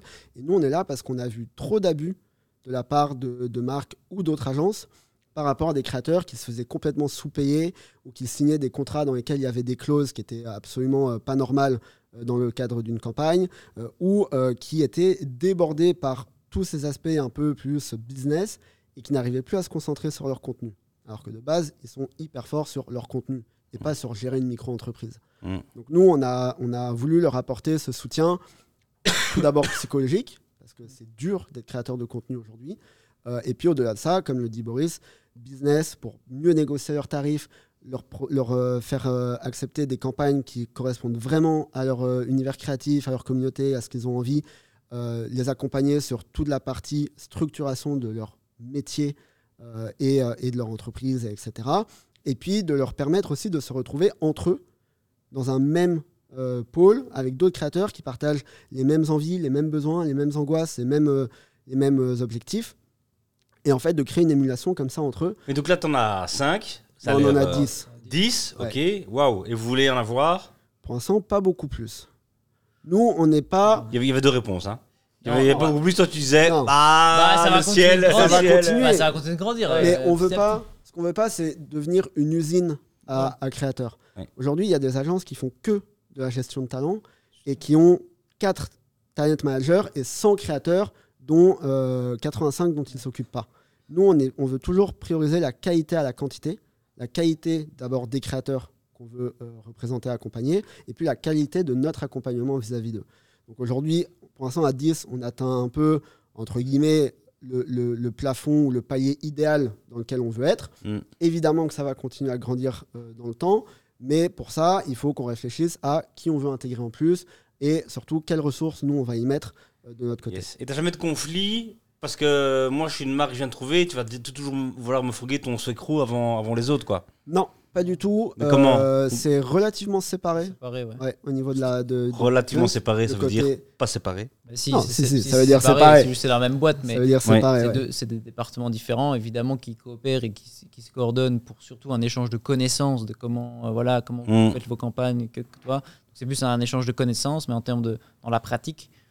Euh, évidemment que le, le niveau de l'agence, on a le département du Swecrou et donc ça nous permet aussi de proposer certains types de collaborations à nos clients. Oui. Mais on les propose que si c'est pertinent vis-à-vis de la marque, évidemment. T'as jamais de questions là-dessus, quoi. T'as jamais de, de trucs. euh, Évidemment, si on voit que c'est pertinent, si on voit que l'audience des gens du Swecrou euh, Oui. correspond à, l'audience que la marque veut toucher, si ça rentre Mm. dans les budgets, etc., etc., d'office, on va Mm. le proposer. Mm. Euh, et voilà, et puis c'est vrai qu'il y a pas mal de choses qu'on peut faire aussi avec eux.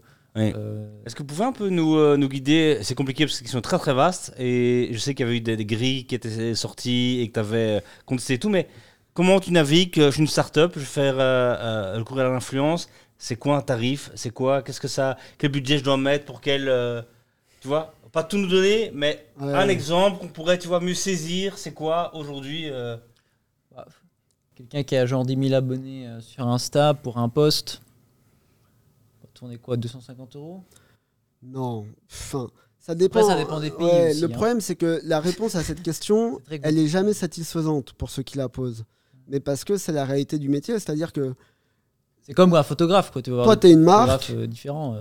tu es une marque, genre, tu as ton objectif, tu as ce que tu vas demander en termes de, de strat créa. Est-ce que le créateur il peut faire euh, la campagne depuis son canapé ou est-ce que tu l'envoies en Amazonie une semaine euh, sans internet pour être dans le contexte? Mm. Euh, Ça dépend du lien potentiel affectif que le créateur a avec ta marque. Tu vois, est-ce que en fait, euh, bah oui, moi j'adore Carrefour, j'ai tout le temps faire mes courses chez Carrefour. Trop bien, Carrefour me demande qu'on collab. Quelqu'un dit ça J'adore Carrefour? Et moi, tu vois. Ok, très très, Ouais, mais oui. très Carrefour, corporate. envoyez le chèque. très corporate. Mais- non, non, Ouais, mais ouais. oui, non, mais il y en a, tu vois. Et Mm. ça peut être Carrefour, ça peut être Longchamp, ça peut être n'importe qui. Ouais. Mais et versus euh, un, bah, en fait, euh, ok, je connais pas vraiment la marque, je vais engager ma crédibilité, ma communauté, ma communauté vis-à-vis de cette marque, dont j'ai potentiellement demander plus cher. Est-ce que la campagne c'est one shot euh, sur trois semaines ou est-ce que c'est pendant un an?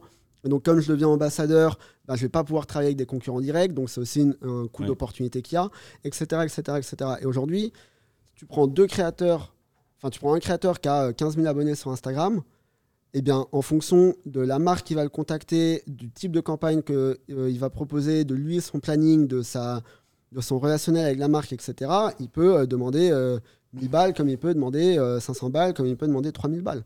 Et après, c'est à la marque de bien négocier, de comprendre aussi la valeur de tout ça et de proposer un tarif qui est en adéquation avec, euh, avec le créateur. Et c'est pour ça que les agences comme les nôtres sont hyper importantes aujourd'hui. C'est parce qu'on a une Non. bonne vision euh, du marché Yes. et, et on peut négocier pour les marques les meilleurs tarifs pour les créateurs. Ok. Mais donc, dur d'avoir un tarif. Dur d'avoir un tarif. Mais le plus simple, de toute façon, l'influence, c'est de l'humain. Et ça, la marque, les marques, elles doivent, elles doivent, les startups, elles doivent le comprendre. Tu fais pas de l'achat média quand tu fais de l'influence.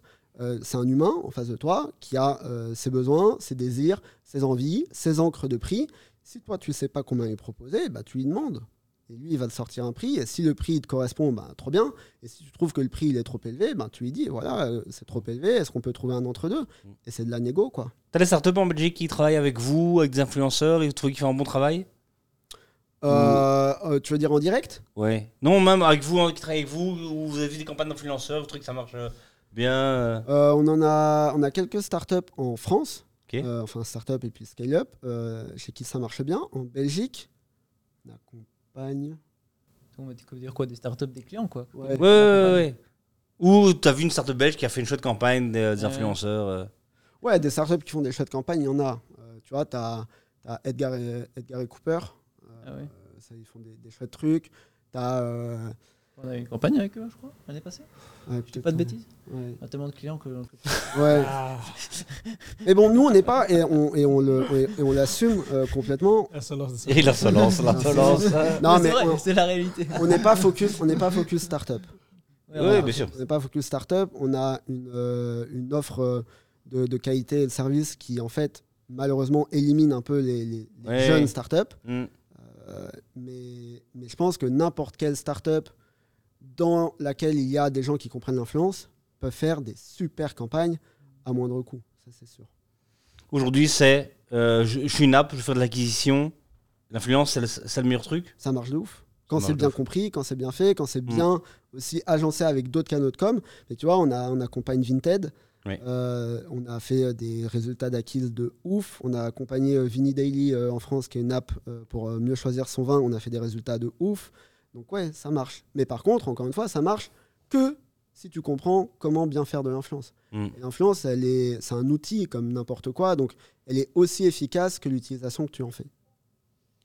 Tu sais, sortir des punchlines, toi. Hein. Putain, c'était écrit avant, c'est balancé comme ça et tout. Nickel. Là, euh, on va parler un peu de ce pays, la France. Ouais. Toi, tu viens. Ouais. Euh, pourquoi vous avez choisi de lancer la France? Et racontez un peu comment s'est passé la première semaine et comment s'est passé la dernière semaine.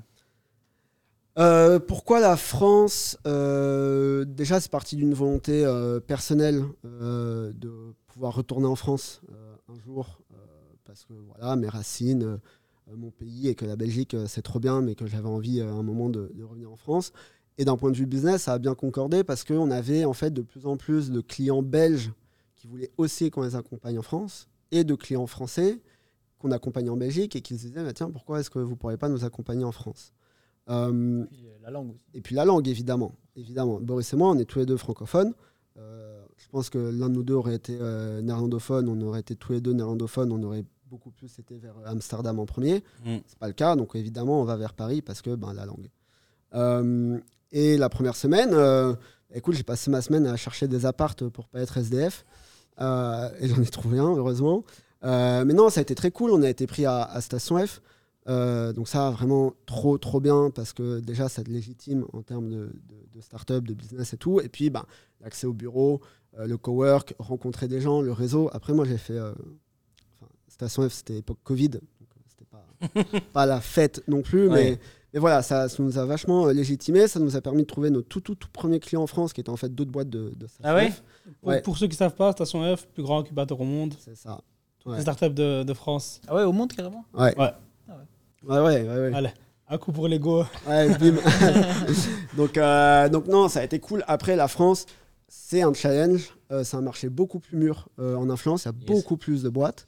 Il faut euh, travailler, euh, ouais, plus grosse. Il faut, faut plus euh, se battre pour euh, avoir sa place au soleil. Yes. Et donc justement, tes premiers clients, tu les as signés comment? Parce que tu étais le, autour de la machine à café Parce que tu faisais des prix de malade Parce que tu voulais avoir tes premiers clients français euh, Comment? Ouais, non, c'est clair qu'on a fait une offre agressive euh, parce que ben, personne nous connaît. Donc à un moment, il faut bien qu'on arrive à les choper euh, euh, quelque part, même si on avait pas mal de cases à montrer de nos clients euh, belges. Euh, non, nos tout premiers clients, ouais, ça a été euh, des, euh, des, des boîtes que j'ai rencontrées à, à SF, euh, ouais, autour de la machine à café, autour d'une bière. Ou, euh, ah, tu fais quoi? Ben, Je fais de l'influence. Ah, mais tiens, intéressant. Est-ce que toi t'en fais? Blablabla. Et puis voilà, Mhm. tu arrives à vendre tes premiers trucs. Mais après, on a rapidement.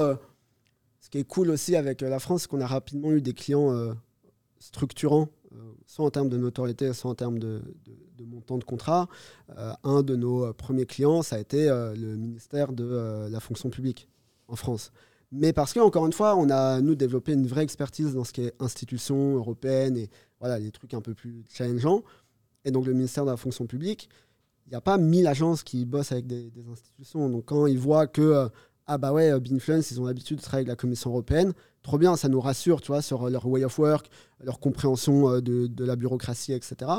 Euh, donc, on a eu eux, on a eu euh, très mais, rapidement- juste, on a, tu vois, on a eu eux. Ouais. Raconte-nous, ils t'ont pas appelé Il y En avait fait, j'ai un pitch rencontré- ouvert, il y avait un mais- truc, euh, comment De toute façon, la majorité de la réponse à cette question, comment, c'est LinkedIn. Genre, c'est simple. Donc, le ministère de la, Transform- de la Transformation publique, ils ont dû voir un de mes posts sur LinkedIn. Ils m'ont contacté en MP, en, en message privé, en disant Ah, tiens, intéressant, je vois que vous êtes en France, est-ce qu'on pourrait se rencontrer? Bah Oui, évidemment qu'on peut se rencontrer. Donc euh, j'y vais, et puis on, on vend, on, vend, euh, on vend ce qu'on sait faire, on le vend bien, et, et de là découle euh, bah, une proposition de, pour faire une première campagne ensemble, et puis une deuxième, etc. Yes. Et, euh, mais LinkedIn, c'est un canal de ouf pour Ouais. nous. Ouais. Et ju- justement, par rapport à ça, depuis tantôt, je parlais de, de campagnes comme ça. C'est la première fois que tu parles de récurrence. En général, tes, tes clients, est-ce qu'il y a beaucoup de récurrence ou est-ce que c'est pl- plutôt des one-shots, des longues campagnes, des courtes campagnes? Jusqu'à présent, ça commençait surtout, enfin quasiment tout le temps par des one-shots, à part quelques appels d'offres auxquels on répondait et qui étaient directement sur un an, voire plusieurs années, comme Carrefour. Euh, mais souvent, oui, mais comme partout en com, ça commence sur un one-shot, tu fais bien ton travail, la marque est contente, toi aussi, les créateurs aussi, donc la marque, elle revient pour une deuxième campagne, puis une troisième, et puis hop, à un moment, tu rentres dans une récurrence euh, comme ça. Après, tu as des récurrences euh, un peu implicites. Tu vois, on n'a pas de contrat cadre avec une marque, mais elle revient tout le temps chez nous. Et maintenant, de plus en plus, on a des contrats qu'on gagne via appel d'offres. Et donc, quand c'est des appels d'offres, souvent, c'est sur minimum un an, voire sur plusieurs années. Et à partir de là, tu rentres dans des, dans des, dans des euh, relations euh, plus intéressantes aussi parce que euh, le client te dit voilà mon budget et s'il vous plaît, créez-moi votre, une stratégie annuelle en influence. Et là, tu peux vraiment t'amuser, tu peux aller au fond des choses et, et avoir des meilleurs résultats aussi à, à terme. C'est plus intéressant pour des marques de manière générale de faire un plan long terme, donc sur un an ou moins. Euh, parce que voilà, tu peux aussi euh, créer une relation avec les créateurs de contenu pendant un an, euh, une fois les inviter à un événement pour découvrir tes, produits ou ta marque ou tes services, et puis une fois leur envoyer des choses, et puis leur continuer de les informer durant l'année sur les évolutions de ta marque, etc. Donc ça crée toute une dynamique qui est beaucoup plus, qui est beaucoup plus propice pour la marque et pour les créateurs aussi. Et donc nos clients, ils le voient, et c'est ce qu'on conseille du coup aussi à nos clients de le faire de plus en plus, s'ils le peuvent, de mettre plutôt des budgets annuels parce que c'est plus efficace pour eux aussi. Et euh, juste, j'aimerais quand même qu'on sur la, la France. Le, quand euh, toi tu pars donc à Paris, comment ça se passe? C'était un duo qui fonctionnait à Bruxelles, à deux. Boris, raconte un peu toi ton point de vue. Voilà, de ma part, bon, je mets que le bureau est plus calme, cool. Mais euh, comment, euh, comment ça se passe Bah écoute, ouais, un Thomas est envoyé au charbon. ouais. Hop, on Ouais. l'envoie là-bas. Non, écoute, c'était. Ben, dans, dans, dans le day-to-day, on n'a pas, pas senti beaucoup la différence. Par contre, sur le long terme, comme, comme on n'a plus beaucoup de moments, enfin voilà, on revient quand même, on revient de temps en temps. Bon, je vais quand même de temps en temps à, Paris et Thomas de temps en temps en Belgique. Donc ça c'est bien, mais c'est vrai que bah voilà, plus voir en physique pendant une semaine, deux semaines, un mois, deux, trois mois, ça va. À partir d'un moment, c'est vrai que ça, ça devient un peu plus compliqué aussi parce que tous les, les à côté, les petits, les petits, euh, les petits talks autour de la machine de café, etc., etc. Ça, ça, ça- il n'y a plus tout ça. Ouais. Donc ça, c'est vrai que c'est un peu plus compliqué. Maintenant, on s'en sort quand même bien. Ouais. Euh, Parce que la grosse équipe était ici et toi, Thomas Audu, Ouais. t'es parti seul, Non, mais, ça alors, ouais, mais par contre, il y a vraiment un truc qui nous a aidés, euh, alors sur ce point, mais aussi pour le business de manière générale, c'est le Covid. C'est-à-dire que moi, je suis parti à Paris en septembre 2020. Ok. Ça faisait depuis mars qu'on était, quoi qu'il arrive, en fait, 100% online. Il faut savoir que pris, euh, même notre premier employé, on l'a engagé, c'était Covid déjà. Ouais. C'était le tout début du Covid. ouais. Nous, l'équipe, on a toujours été habitué d'être en télétravail, soit Ouais. temps plein, soit temps partiel quand il n'y avait plus Ouais. de lockdown et qu'on pouvait un peu se voir. Donc forcément, comme Thomas dit, de ce point de vue-là, ben, la relation avec Thomas et les premières personnes qu'on a engagées en France se faisait assez naturellement vis-à-vis du reste de l'équipe. Hmm. ouais. Euh, Parce qu'on avait pris des automatismes. C'est ça. Bah, ça Pas change rien, toujours. parce Oui, que- oui. Parce que Ouais. quand même, le fait de se voir comme de temps en temps en physique, ça crée quand même une autre relation. Ouais. C'est là que tu crées vraiment la relation avec une personne. Hmm. Voir une personne euh, toutes les semaines euh, en ligne euh, ou plusieurs fois par jour, tu Oui. crées pas cette relation. euh, Oui, mais c'est l'habitude tu qui a été prise, quoi. En fait, on s'est Voilà. dit, ok, bah, pendant là, six mois, ça a marché en ligne. Donc, si moi, je suis à Paris, bah, ça va continuer de marcher en ligne pour, Ouais. euh, entre Boris et moi et avec le reste de l'équipe. Et Lisa Van Steen, qui est, qui est toujours chez nous, qui a été notre première, euh, notre première recrue, euh, effectivement, on a, on a fait un recrutement. C'était notre tout premier recrutement, nous, en tant qu'être humain, tu vois, et, et fondateur de la boîte. Non, mais Ouais. on n'a jamais eu d'expérience pro, Ouais. et moi, avant BIN. Donc il y a plein de trucs qu'on a dû apprendre sur le tas et qu'on apprend encore tous les jours sur le tas, notamment le recrutement. On a fait notre tout premier recrutement 100% en ligne. Tu vois, et on a dû annoncer à Lisa euh, via euh, Google Meet que hop, on lui, on lui offrait et elle a dû accepter et tout. Et genre, on a bu le champagne chacun de notre côté, tu vois. Mais pour nous, c'était la réalité. Ce qui Ouais. pouvait paraître exceptionnel pour plein de boîtes qui avaient vécu l'avant-Covid, Ouais, que nous, vous c'était comme juste ça. la manière de faire. Ouais. Et aujourd'hui, évidemment qu'on préfère se voir et, et passer du temps ensemble avec les équipes. Mais quand on est, euh, quand Boris est, est ici à BX et moi à, à Paris, bon, on y arrive très bien. Quoi. Ouais. Vous êtes combien ici, combien là-bas? On est 20, 20 ici et on est 6 à Paris. Ok. Il y en a qui font les trajets comme toi ou? Pour l'instant, peu. Euh, ça arrive pour euh, certains déjeuners clients avec euh, des gros clients, etc. Mais souvent, je, fais les- je viens ou alors Boris vient. Et donc, cette évolution donc, de cette équipe de 6, au début, tu commences tout seul. Ouais. Euh, tu chopes tes premiers contrats comme le ministère là via LinkedIn. Ouais. Euh, c'est quoi la grosse différence marché français? Tu es plus mature, mais ça veut dire quoi concrètement? Ça veut dire que C'est que tu galères plus à trouver des clients parce qu'il y a une pression de dingue? Non, mais Ah, c'est comme, c'est comme quand tu dis que les États-Unis sont 3-4 ans à l'avance. Oui. C'est un peu ça. le- le- la France est un an ou deux à l'avance tu vois, par rapport à la Belgique. C'est très intéressant parce que nous, d'un point de vue euh, business, on a Et appris aussi plein de trucs. Voilà. Ouais. Ok. Et donc euh, la France nous a permis d'apprendre des choses qu'on a pu aussi appliquer Mm. en Belgique. C'est quoi le truc que tu as appris? Ben, le truc que j'ai appris, c'est qu'en France, tu as une beaucoup plus grosse vision ou un beaucoup plus gros focus plutôt sur les résultats. Tu vois? En Belgique, l'influence, à l'époque, maintenant ça arrive justement, mais à l'époque, c'était Ah bah oui, on va prendre autant de créateurs. Puis voilà, basta, les résultats, on verra bien. En France, c'était. Ok, c'est quoi tes KPIs de campagne? Genre, qu'est-ce que tu peux me, me- me promettre? Ça va être quoi mon, mon impact? Euh, Ce qui était beaucoup plus agréable en France, ce qui nous a énormément aidé, c'est qu'en Belgique, à l'époque, on devait encore beaucoup convaincre une marque de faire de l'influence et puis de faire de l'influence via nous. Oui. En France, France, j'arrivais, l'influence, c'est ben, sûr. L'influence, c'était bon, tu vois. Genre, c'était. OK, let's go, nous, on est convaincus, t'as pas besoin de me pitcher ton, ton industrie. Ouais. Genre, euh, juste, dis-moi pourquoi je devrais aller avec toi. Hmm. Euh, et donc ça, ça a été euh, plus facile pour le business. Après, la France, beaucoup plus de, de, de concus. Donc, quand tu arrives sur des... Comme qui? Event, Event Non, ça, c'est les nuls, ça. C'est Non, eux, c'est les clichés. C'est les mauvais. ouais, C'est mauvais. Non, mais tu as des gens, tu vois, comme, euh, comme Follow, comme euh, Reach, euh, comme euh, Point d'orgue, comme, euh, comme Spoutnik, euh, etc. Et puis, tu as beaucoup plus de départements influence dans les agences en France. Tu vois, le département influence de Havas, le département influence de euh, Mediacom, etc. Euh, et donc, pour aller chercher des gros budgets, là, c'est plus dur. Tu vois, parce que c'est beaucoup plus structuré. Yes. faut que tu arrives, faut que tu aies une certaine, euh, solidité dans, dans ton Et comment t'as fait alors tu T'as dû être partenaire avec des gens sur place par exemple Ouais, on s'est pris plein de noms, voilà comment on a fait. Et genre, euh, on s'est pris plein de noms, on a appris, tu vois, euh, tu- hop, tu perds, tu essaies de comprendre pourquoi, tu t'améliores, tu perds, tu essaies de comprendre pourquoi, tu t'améliores, hop, Ouais. tu gagnes un truc, tu essaies de comprendre pourquoi, tu t'améliores. Ouais. Mais raconte-nous, sans trop vendre Influence, ok, qu'est-ce que t'as compris là qui fait que t'as pu, après euh, tes premiers noms, décrocher un truc sympa? Ben, tu vois, on a compris que, euh, à l'inverse de la Belgique où la stratégie c'était un truc qui n'était pas hyper regardé, c'était surtout ah, bah, avec qui on va faire la campagne. En France, Oui. c'était full strat. Genre, pourquoi tu fais ça? Pourquoi ce réseau-là? Pourquoi ce format-là? Quel insight créatif de mon consommateur t'as compris pour aller le toucher euh, dans son cœur et, et dans sa tête, tu vois? Et donc, nous, on n'était pas du tout fort là-dessus. C'était, voilà, on faisait un peu ça comme ça. Donc, on, on a dû se dire, ok, mais en fait, là, il y a un niveau de réflexion stratégique pour vendre une campagne attendu par le client Mm. qui est, auquel il faut qu'on arrive. Et donc, on s'est formé, on a recruté une créastrat qui est absolument euh, incroyable. Euh, big up à toi, Marie, euh, en France, qui avait déjà de l'expérience en agence d'influence sur des gros comptes et tout, qui est venue et qui nous a retourné notre manière de vendre au niveau, tu vois, de la présentation, de ce qu'on apporte comme, comme valeur, comme conseil, etc.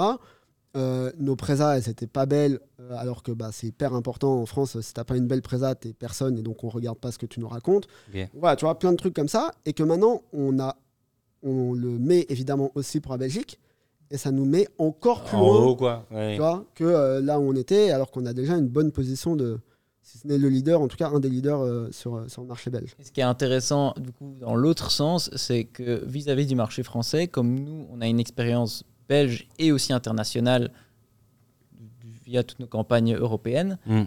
ben, c'est aussi intéressant pour des clients français où il y a pas mal d'agences qui sont souvent France-France, Ok. France, France, France, et rien d'autre. Et, donc, et donc là aussi, nous, à l'inverse, la Belgique et notre expertise internationale peut être intéressante pour des clients français qui veulent aussi euh, élargir euh, leur, euh, le, le- public qu'ils veulent toucher et toucher d'autres pays. Et donc, Ouais. ça se nourrit l'un et l'autre. Donc C'est c'est ça. ça. qui est très intéressant. Énorme avantage. Quand on- maintenant on présente, euh, je présente un, un- un prospect en, en France, que je lui dis qu'on est actif dans 25 pays et qu'on a des bureaux à Bruxelles et à Paris, et il hallucine, tu vois, il dit punaise, trop bien. Donc en termes de crédibilité, c'est ouf par rapport à une agence euh, qui est 100% à Paris et qui fait des campagnes que en France. Euh, Raconte-moi ta plus grosse défaite en France.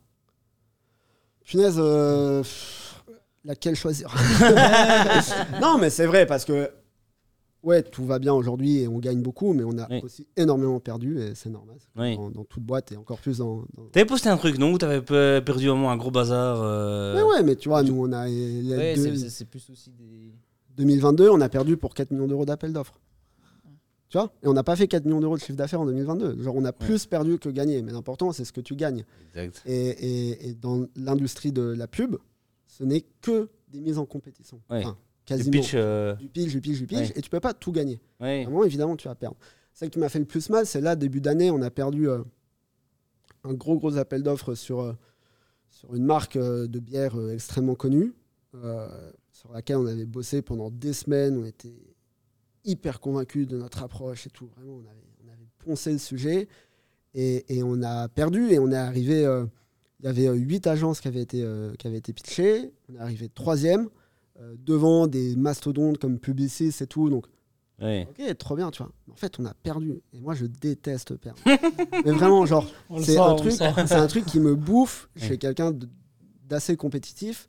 Genre, je suis pas mauvais joueur, mais je suis hyper mauvais perdant. Donc quand moi je perds, je suis, je suis vraiment, je suis au- joueur, donc. Non mais je suis, je suis au fond du saut, tu vois, quand je perds. Ouais. Donc là, on a perdu vraiment pendant 10 jours.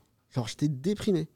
Genre, j'avais plus envie de vivre, quoi. Genre, tout, était, tout était fade. Ouais. Tu vois, et, et- et donc ça, ça fait mal. Euh, mais c'est quelque chose sur lequel ben, je dois travailler parce que la défaite fait partie du quotidien. Mm. Mais par contre, heureusement que dans l'équipe, personne n'aime perdre. Parce que l'important, ben, c'est quand même de gagner, quoi.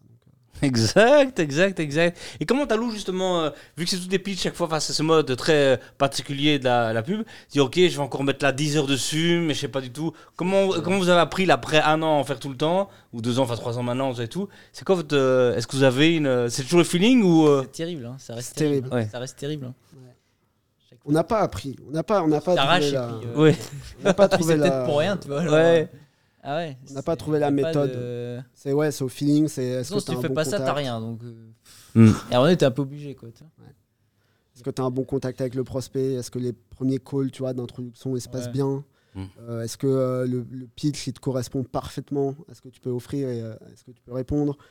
Mais après, tu as toujours le risque de, en fait, tu es là euh, pour le décor, parce que la, marque, elle sait déjà qu'elle veut bosser avec telle agence, sauf que le procurement euh, l'oblige à pitcher trois agences, et toi, tu es juste là pour être parmi les trois, tu vois. Et, et- voilà, et, et d'autres fois... Et ça, tu te sens parfois un peu mêlant, tu sais que tu la puisse rapporter et que ça sert à rien, ou tu, ou tu dis toujours il y a une chance de, et donc tu, tu, tu Bah, fais la présentation. Je pense que c'est important de poser les bonnes questions aussi aux clients et d'essayer de sentir un petit peu euh, Ouais. dans quel contexte et dans quel mood il est, tu vois. Mm. Euh, c'est sûr que c'est des choses qu'on essaie de détecter le plus possible. Euh, Le red flag avant de, Ouais, bah, passer. c'est sûr. Ouais. Sûr. Non, euh, des fois on sent, on sent pas tout le temps. Je pense qu'il y a aussi une partie de nous qui, qui se disons, euh, en fait, même si on est peut-être une pièce rapportée, si on fait un truc de dingue, ça peut passer. Il y a eu des histoires comme ça. Après, c'est une question aussi de gestion du- de la charge de travail, où aujourd'hui on est invité à beaucoup, beaucoup d'appels d'offres, et on peut pas y répondre à tous, parce qu'il faut mieux se concentrer sur les trucs qu'on est quasiment, on a une bonne chance de gagner, ou alors vraiment les gros budgets sur lesquels, ben, si tu le gagnes, c'est structurant pour ta boîte et, et ça te fait changer de dimension, euh, plutôt que de répondre à tout. Quoi. J'a- J'avais une question, mais c'était par rapport à tantôt, tu m'as, ça a fait tilt. Euh, tu parlais de LinkedIn. Donc, moi, ici, je voulais savoir euh, est-ce que les influenceurs avec lesquels vous travaillez, c'est vraiment sur toutes les plateformes? Ou est-ce que vous, enfin, vous êtes surtout sur Insta, TikTok? Et surtout, maintenant, on voit un peu l'influence sur LinkedIn qui est en train d'exploser en France. Est-ce que vous êtes déjà dessus Ça arrive en Belgique? On est quasiment sur toutes les plateformes, mais surtout B2C. C'est vrai que LinkedIn, euh, ça se prête surtout aussi bien pour le B2B. Ouais. Euh, mais ça, on fait pas.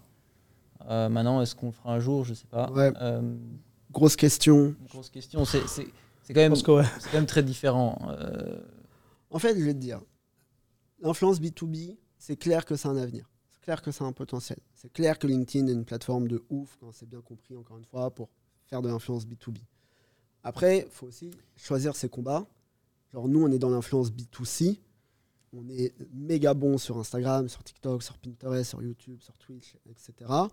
Et il y a tellement, tellement, tellement, tellement d'opportunités à aller chercher sur l'influence B2C qu'on préfère se concentrer là-dessus plutôt que, hop, encore une fois, d'étaler un peu de trop Mm. peut-être nos forces et de dire, ouais, on se lance sur euh, LinkedIn, on fait du B2B parce que c'est la nouvelle mode. Non, tu vois, je pense qu'il y a des agences qui vont extrêmement bien faire leur travail en influence B2B. Nous, le B2B, ça nous a jamais fait, euh, ça nous a jamais excité plus que ça, tu vois. Euh, et euh, pour l'instant, il y a tellement de trucs à aller chercher en B2C qu'on se concentre là-dessus. Pour moi, il y, a- il y a deux grandes ba- barrières dans le B2B sur LinkedIn. La première, c'est que euh, quand tu crées un réseau de créateurs de contenu, tu vas devoir trouver des gens qui sont à chaque fois dans des industries différentes en fonction du client. Donc, c'est-à-dire que d'un client à l'autre, tu vas avoir, tu Yes. vas avoir peu de fois où tu vas pouvoir réutiliser les mêmes créateurs parce exact. que en fait, Ouais. chacun travaille dans des domaines très différents. Yes. Donc ça, c'est un premier, un premier frein. Puis deuxième frein, est-ce que les personnes sur LinkedIn vont vouloir être payées et faire des collaborations pour des marques autres que leur propre boîte Ouais. pour faire la pub de ces autres boîtes sur leur LinkedIn Mm. LinkedIn où ils jouent toute leur crédibilité professionnelle. Yes. C'est pas la même dynamique, tu vois. Ouais. Euh, et donc là, euh, voilà, si demain euh, Coca me contacte et me dit tu veux bien faire une petite, euh, petite publication avec un Coca sur mon LinkedIn, non, tu, Ouais. tu vois? Même si c'est une entreprise plus dans le marketing, est-ce que je le ferais pour ça? Ouais. pas sûr, tu vois. C'est c'est pas la même dynamique. Donc voilà, peut-être que si, mais c'est vrai que moi personnellement, je crois que c'est quelque chose qui, qui peut freiner les gens. Yes, pas vous allez euh, maintenant. Donc cette année, vous cartonnez Ouais. Correct Ouais. C'est quoi années, on cartonne. Toutes les années, c'est quoi cette question C'est quoi cette question, Thierry Pardon J'avais mal lu mes fiches. Euh, C'était pour une autre startup que je voulais. euh. Mais donc, euh, 2 millions quelque chose l'année passée. 2 millions C'est 6, million ouais. six, ouais. Cette année, le projeté, on, on est où? Je sais pas, on sera certainement euh, entre. Euh, donner une grosse fourchette, mais entre euh, 3,5 et 4,5. Ok.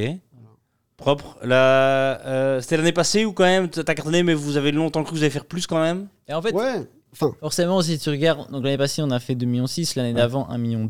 Oui. On a fait plus que x2, on a rajouté plus d'un million. Ouais. Un million, presque un million. Très, très propre, évidemment. C'est hyper propre. Ouais. Seulement, tu nous connais, Thomas et moi. Vous avez Et visé. toujours, on va être là-bas, tu vois. Ouais. Donc, euh, ouais. donc, voilà, évidemment, si on compare là où on voulait être à là où on a atterri, ben, on a atterri un peu en dessous. Ouais. Maintenant, si tu regardes de, de 1,2 million à 2,6 millions, tu te dis, bon, Ouais. Ça, ça reste pas mal, quoi. mais ça a été une vraie, une vraie leçon. Tu vois, on va pas le, le- le sous-estimer non plus. Ça a été une vraie leçon parce que nous, on avait basé beaucoup de trucs sur nos projections qui n'étaient pas bonnes ou en tout cas trop ambitieuses De recrutement, par exemple de recrutement, de- d'investissement dans des trucs et tout. Et donc, ça nous a créé beaucoup de stress à nous. Et ça a créé beaucoup de stress à l'équipe. Parce que nous, Il on est, atteindre, on il est fallait qui on est, donc euh, Ouais. on sait que de toute façon, ok, on a mis un truc hyper ambitieux et c'est pas grave si on arrive en dessous. Pas grave, entre guillemets. Oui. Mais pour l'équipe, le fait de se dire, putain, les, les fondateurs nous ont mis genre un objectif, on va pas l'atteindre, grosse source de stress. tu Oui. vois. Et de se dire, ben, peut-être on fait pas assez bien notre travail et tout. Donc, nous, on a dû rassurer l'équipe, on a appris, on les a éduqués aussi là-dessus, on s'est éduqués nous-mêmes. Et donc, cette année, on a mis des trucs où on aura plus de chances de les dépasser. euh, mais en tout cas, on se donne une chance de les atteindre. Oui, Et pas de se dire, ah bah ouais, on est encore en dessous. oui. Et que ce soit, euh, c'est déjà un fois deux, c'est pas mal, et ça pouvait être la déprime parce que vous n'étiez pas le, Voilà, tu vois. le, le truc à En vrai, un x2, c'est ouf. Oui, Mais comme nous, on avait peut-être euh, dit euh, x3 ou x4, oui. les gens se sont dit, bah punaise, on a raté, tu vois. Les chiens, quoi. Les chiens. Ouais, vraiment. Les, les mecs ont fait x2, c'est nul. Ils font x5. Et euh, donc avec ça, donc on, on parle bientôt de la montagne de cash d'Apple, quoi, qui traîne sur le compte Binfluence. Qu'est-ce qu'on fait avec ça? Euh, C'est un métier, un secteur hyper concentré. Vous regardez des trucs à racheter? On vous appelle pour être acheté. C'est- quoi un peu le truc pour quelle indiscrétion. Oh là là. C'est ouf, hein. Euh, non, écoute, il y, a, y a plein de trucs qui se passent. Euh, nous, c'est clair qu'on a euh, cette volonté de continuer à croître, euh, de faire une vraie belle boîte dans l'influence, pas seulement en Belgique, mais aussi en Europe. Mm. Et c'est clair qu'il y a des choses qu'on regarde en termes d'investissement, que ce soit des nouveaux services, que ce soit une expansion géographique, que ce soit peut-être s'associer avec des partenaires pour créer une offre plus, plus solide. Et, après, et après, voilà, on verra ce que l'avenir nous réserve. Mais, euh, mais ouais, ça, y a, y a- ça bouge, quoi. Ça bouge. Pas très bien compris ce que vous voulez dire. Ça bouge. Ça bouge. Ça bouge. il y a deux questions dans ta question, non? Ok, d'accord, vas-y. Là. Reformule un peu tes Ouais. deux questions. Ouais, vas-y, je sais plus moi déjà. Ils sont très très forts. Ils sont très, très forts. non mais donc, euh, un, est-ce que vous, est-ce qu'on vous appelle? Est-ce qu'on vous appelle? Au fait, on aimerait bien plus vous connaître. Au fait, rejoindre un plus grand groupe. Est-ce que ça c'est déjà arrivé ça? C'est déjà arrivé. Oui, c'est déjà arrivé. C'est oui. quoi votre feeling par rapport à ça aujourd'hui? On reste ouvert à la discussion. Voilà. Mais on veut créer une très belle boîte et pas maintenant. Ouais, c'est toujours. Ouais, Qu'est-ce qu'on va te dire Genre, non, on va jamais euh, décrocher le téléphone et tant pis, et Ouais. on va mettre BIN en bourse, tu vois. Mm. Genre, je sais pas. Ouais. Euh, Non, donc, mais on- euh, Le- on reste ouvert. De toute On façon, on est ouvert. ouvert. On est en contact avec plusieurs groupes et tout. Euh, voilà. Et le jour où il y a quelque chose qui nous convient et qui convient au, grou- au groupe auquel on, on est en contact, ben, ça se fera sûrement. Puis, bah, Tu vas voilà, mais- ici. On exclut. On- total Ah non, exclut. On fait, un- on c'est- fait y a une pas de- breaking news. Voilà, Dire, c'est- exactement. c'est- voilà, il y a Ouais. pas- il y a Mais donc, ça vous guide pas tout le temps? Ça veut dire que vous améliorez pas vos paires financières pour coller un futur achat ou quoi? C'est pas ça le truc? Ou si Non, quand même ça je commence à pense que- rentrer je pense que Vous par mettez contre- une boîte sur les rails et donc. On Voilà, améliore. nous, euh, nous, on est surtout concentré sur la boîte, le développement de la boîte, c'est ça le plus important. Ouais. Puis après, oui, et bah voilà, comme on dit, on reste ouvert aux discussions et on discute avec des gens. Et puis, puis voilà, si ça mène à quelque chose un jour, ça mène à quelque chose un jour. Hmm. Mais ce qui est important, c'est de rester focus. Ouais. Et après, Ouais. on pilote pas la boîte à l'aveugle. C'est-à-dire que la partie finance, évidemment qu'elle est hyper importante, d'autant plus pour une boîte de service comme la nôtre. Euh, et que, en fait, avoir des bonnes perfs financières, ça nous permet ensuite de réinvestir, de continuer à croître de manière saine, de pas devoir aller chercher du cash à gauche et à droite euh, tous les quatre matins. Yes. Et, euh, et voilà. Et le jour où cette paire financière, elle rentrera dans des discussions potentiellement d'intégration à un plus grand groupe, bah, tant mieux pour nous. Aujourd'hui, il n'y a pas de banque d'affaires mandatée pour Non. soit être acheté, soit acheter quelque chose quoi. Non. Je suis un peu déçu.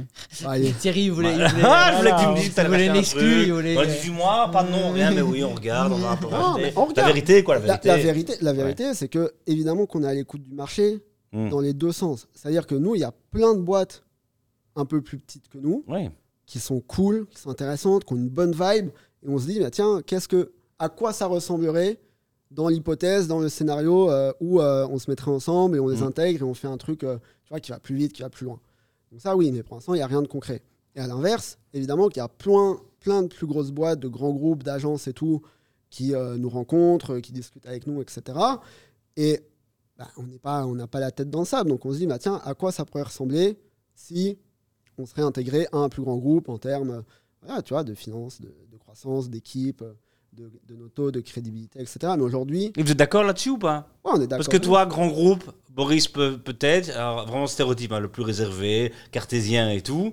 Mais toi, le chien fou, euh, ça va pas aller cette histoire. Hein, euh. Après, euh, qu'est-ce que tu veux que je te dise Euh, Je vais m'enfermer 10 ans dans un grand groupe? Non, je sais pas. Tu vois. Ouais, ouais. Hein. Mais, mais ce qui est sûr, c'est que on n'est pas pressé de vendre et Mm. on n'est pas pressé de racheter non plus. Donc, il faut que ça se fasse seulement et si seulement c'est intéressant pour la boîte, si c'est intéressant pour Boris et moi, si c'est intéressant pour l'équipe et si c'est intéressant pour le marché dans son ensemble. Yes. Voilà. Beaucoup de critères. Et donc cette année, pas encore. C'est pas une façon de doubler son chiffre d'affaires, de dire ok, on va, on rachète un truc comme ça, bah, on grandit par acquisition, qu'est-ce qui est très propre. Non, parce et- qu'on a encore plein de trucs à régler, nous, en interne. Ouais. Vois, on n'est pas du tout arrivé, on n'a pas gagné. Hein. Genre, Ouais, euh, loin de là. Donc, euh, il y a plein de trucs qu'on doit régler, il y a plein de trucs qu'on doit mieux structurer. Mm. Euh, Il y a plein de choses euh, qu'on veut faire, euh, nous, de notre côté, avec, euh, avec Bean. Ouais. Si, dans nos plans, l'intégration d'une autre boîte euh, fait sens, bah ouais, on regardera. Mais pour Mm. on n'est pas là, focus à dire, oh punaise, on doit absolument racheter une boîte. Cette année, il faut faire fois. Bah, tu vois, là, on n'a pas, on pas prévu. euh, on a prévu euh, peut-être, peut-être fois, un peu moins de fois deux. Ouais, forcément, le chiffre d'affaires devient de plus en plus gros aussi. Exact, exact. Un peu moins de fois deux. Et On viendrait verra- raisonnable ici, c'est pas mal. Ouais, pas on, mal. verra, on verra où on tombe et on préfère être dans la situation où en fait on fait plus qu'attendu Yes. plutôt que moins Que qu'attendu. euh, pour l'année passée, quoi. Nickel. Euh, je pose une dernière question. T'es d'accord J'aimerais bien que hum, vous regardiez la caméra et vous disiez aux étudiants euh, qui sont dans votre position il y a 5 ans, 6 ans, Six ans. Comment maintenant vous avez fait votre, euh, votre ouais. C'est quoi votre meilleur conseil pour, euh, pour sortir et créer sa boîte, y aller, le faire? Tu veux commencer? Non, mon conseil, ça serait de vous écouter vous-même. Si vous avez euh, quelque chose en lequel vous croyez, une, une intuition, et que tout le monde vous dit non, il faut pas le faire, faites-le. Non, mais c'est clair, nous personne n'a cru en nous au début. hein. Personne. hein. Pas nos potes, pas nos familles, pas nos copines de l'époque. Euh, on était De juste, l'époque. Juste, Très bien euh, placé, ça. on était juste euh, nous trois avec nos convictions et se dire bah, vas-y, let's go, on verra bien. Et, et le marché nous donnera raison ou tort. Mm. Et le seul, la seule personne, entre guillemets, qu'il faut écouter, c'est le marché. Donc, si personne croit en vous, c'est pas que vous avez une mauvaise idée, c'est peut-être que personne comprend ce que vous voulez faire. Euh, et le marché il sera suffisamment intelligent pour vous dire si vous aviez raison ou pas. Et après, ouais, c'est de se lancer, pas trop, pas trop préparer tout. Tu vois, nous, on aurait trop préparé, on aurait fait trop de théories, on se serait jamais lancé, on aurait eu trop peur, on se serait dit c'est impossible et tout. Ouais. À un moment, lance-toi, tu apprendras avec, euh, sur le tas. De toute façon, c'est normal que tu te prennes des portes et que tu te prennes des défaites, euh, mais tu apprendras sur le tas et réfléchis pas trop au début. Et après, continue de pas trop réfléchir parce que euh, sinon, tu es trop vite bloqué. Et, euh, et dans une startup, quand tu lances un projet, c'est pas bon d'être bloqué, jamais. Vaut mieux faire une erreur et puis euh, la récupérer plutôt que de rien faire. Par contre, c'est quand même très important, ce qui est logique aussi, mais c'est d'apprendre des, des erreurs qu'on fait. Évidemment. C'est-à-dire que si on fait des trucs, on prépare pas trop, ouais, on apprend sur le tas. Mm. Si tu n'arrives pas à avoir un peu de recul sur ce qui s'est passé pour t'améliorer, forcément, euh, tu vas nulle part. faut être radicalement transparent avec toi-même et avec tes, tes- tes cofondateurs si tu te lances. Parce que je suis sûr qu'il y, a- il y a plein de, de boîtes de start-up qui bifurquent l'idée euh, 300 fois. Et donc, quand on compare l'idée originale et là où tu arrives, Mm. c'est c'est fort différent. Mais ça, c'est en général positif. Ça veut dire qu'ils ont écouté le marché, ils ont, ils ont écouté les feedbacks, ils, ils ont adapté pour arriver à quelque chose qui correspond à, à- ce que des consommateurs, utilisateurs ont envie. Quoi. Et puis lance-toi. Il n'y a pas de meilleur moment que quand tu es étudiant pour te lancer. Tu n'as pas de crédit, tu n'as pas de famille, a priori. Tu peux, quoi qu'il arrive, au pire, aller euh, euh, continuer à dormir euh, chez papa ou maman ou euh, chez un pote ou quoi. Donc, et au pire, si ça marche pas, bah, bien, ça te fera une bonne histoire à raconter. Et puis tu auras toujours suffisamment de temps de trouver un taf et de rentrer dans la vie active. Et il n'y a aucun problème avec ça. Et puis vis-à-vis d'un employeur, c'est toujours aussi euh, assez attrayant. Je veux dire, quelqu'un euh, qui, qui s'est lancé dans un projet, qui a eu l'initiative de le faire, qui a voulu, même, même si, ça, a- si ça a planté, Oui. c'est quand, même- c'est quand même intéressant. Donc, euh, tu, tu- au pire, tu auras quelque chose de bien sur ton CV. Top, parfait. Je vous arrête parce que sinon on va faire une autre émission euh, là-dessus. En tout, cas, en tout cas, vous êtes complémentaires. C'était un qui donnait, l'autre. Ils sont généreux, ces deux-là. Euh, merci beaucoup d'être venus, euh, les gars. Voilà. On vous souhaite évidemment tout le meilleur que ça continue à cartonner deux fois deux fois quatre fois cinq. C'est vous qui voyez, mais continuez à faire, à faire rêver, quoi. J'ai envie de dire, à, à- à bien faire ça. On fera une autre émission pour ceux qui trouvent qu'on aurait été trop langue de bois là-dessus sur à quoi sert un influenceur et est-ce que toutes les polémiques sont justifiées ou pas. Mais ici, on l'a vu, on a vu un- un- une autre façon qui est pas l'influenceur de Dubaï, qui est l'influenceur qui est pour la Commission européenne, qui est pour pour. euh, J'imagine que toutes vos causes sont pas aussi belles que celle-là, mais, mais voilà, c'est une façon de toucher les gens et, et, et c'est pas mal. Merci beaucoup. Commentez-nous ça, mettez des étoiles et bah, allez suivre euh, Thomas et Boris sur LinkedIn et tout ça, quoi. Trop bien. Merci beaucoup pour les merci super questions, les gars. C'était un plaisir. À plus! Ciao, ciao. Ciao.